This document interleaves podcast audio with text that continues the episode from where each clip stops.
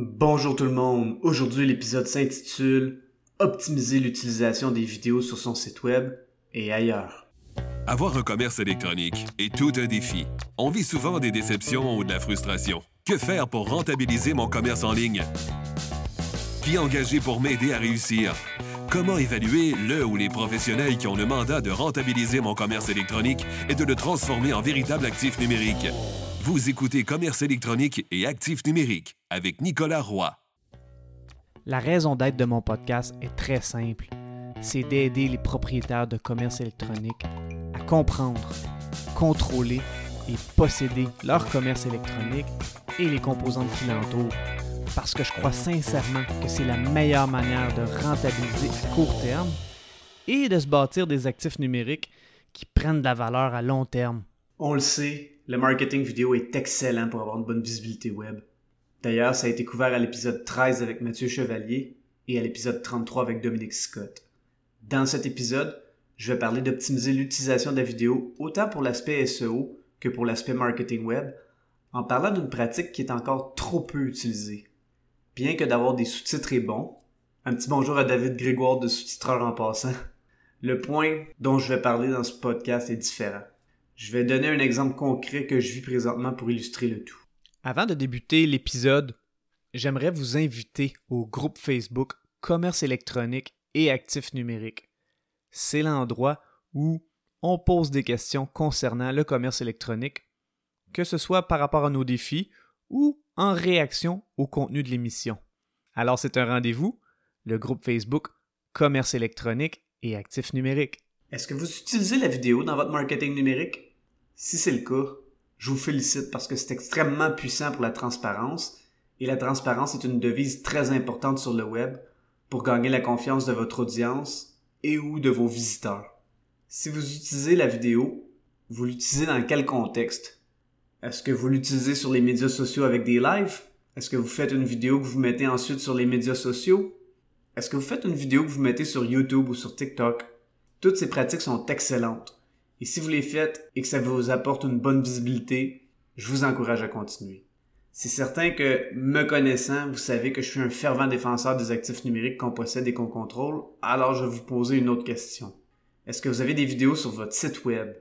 Si vous avez répondu oui, c'est super parce qu'encore une fois, c'est excellent pour le fameux Know, Like and Trust, où les gens vont vous connaître, vous apprécier et vous faire davantage confiance.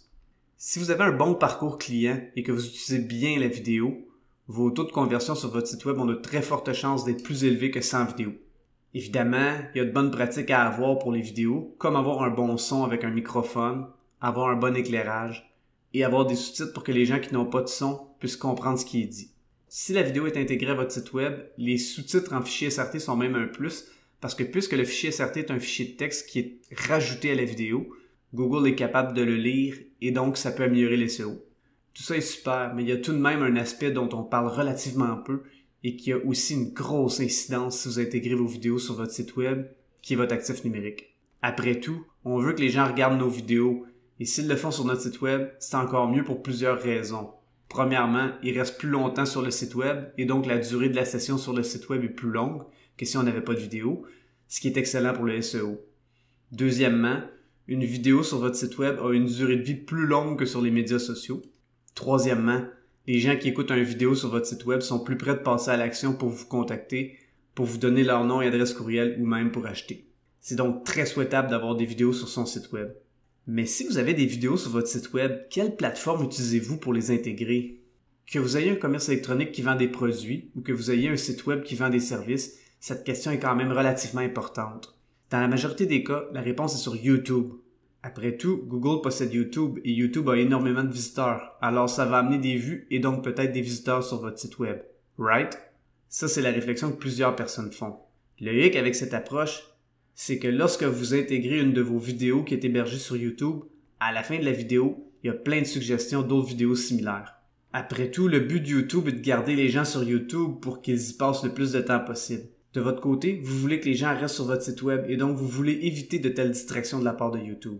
Est-ce que ça signifie qu'il faut arrêter de mettre des vidéos sur YouTube? Absolument pas. YouTube est un excellent canal d'acquisition il faut l'utiliser pour tenter d'attirer des visiteurs sur votre site web. Par contre, quand vient le temps d'intégrer une vidéo sur votre site web, je vous suggère d'utiliser une plateforme payante comme Vimeo, Wistia ou autre plateforme du genre. Oui, ces plateformes sont payantes, mais au moins elles vont vous permettre de garder vos visiteurs sur votre site web en éliminant les distractions et certaines plateformes vous permettent même d'intégrer un appel à l'action dans la vidéo, comme une inscription à une infolette ou faire un achat directement. Combien d'entreprises vont prendre une vidéo et la mettre sur YouTube, sur TikTok et sur une plateforme avantageuse pour l'intégrer à leur site web? Très peu. Mais celles qui le font voient les résultats. Je suis présentement à refaire le site web de Roi SEO. Allez pas voir roiseo.com pour le moment, c'est un vieux site web qui me ressemble plus du tout. En fait, vous pouvez aller le voir, mais ce site web n'a pas suivi mon évolution professionnelle. Et je suis rendu un cordonnier mal chaussé en termes de bonnes pratiques de marketing numérique. Le SEO est encore pas mal, mais c'est pas assez. Pour 2022, j'ai fait deux résolutions professionnelles. La première est d'avoir un site web pour Roi SEO qui sera sur la coche. Et la deuxième est d'apprendre à programmer Python ou Python pour optimiser mon travail de SEO technique. On pourra revenir à ce sujet éventuellement dans un épisode futur. Donc, je vais refaire mon site web et pour mon futur site web, j'ai décidé d'utiliser une autre plateforme vidéo pour l'intégration des vidéos à mon site web pour éliminer la distraction et pour y insérer des appels à l'action. Certaines de ces vidéos vont aussi se retrouver sur YouTube pour attirer des visiteurs. Je suis à faire des tests qui sont très intéressants et prometteurs pour mon futur site web, mais aussi pour ceux de ma clientèle. je vous remercie beaucoup d'avoir écouté l'émission. Je vous invite au groupe Facebook Commerce électronique et actifs numériques et si vous avez des questions ou des suggestions de sujets ou d'invités que vous voudriez entendre, je vous invite à me contacter via le site web nicolaroy.pro. D'ici là, je vous dis à la prochaine.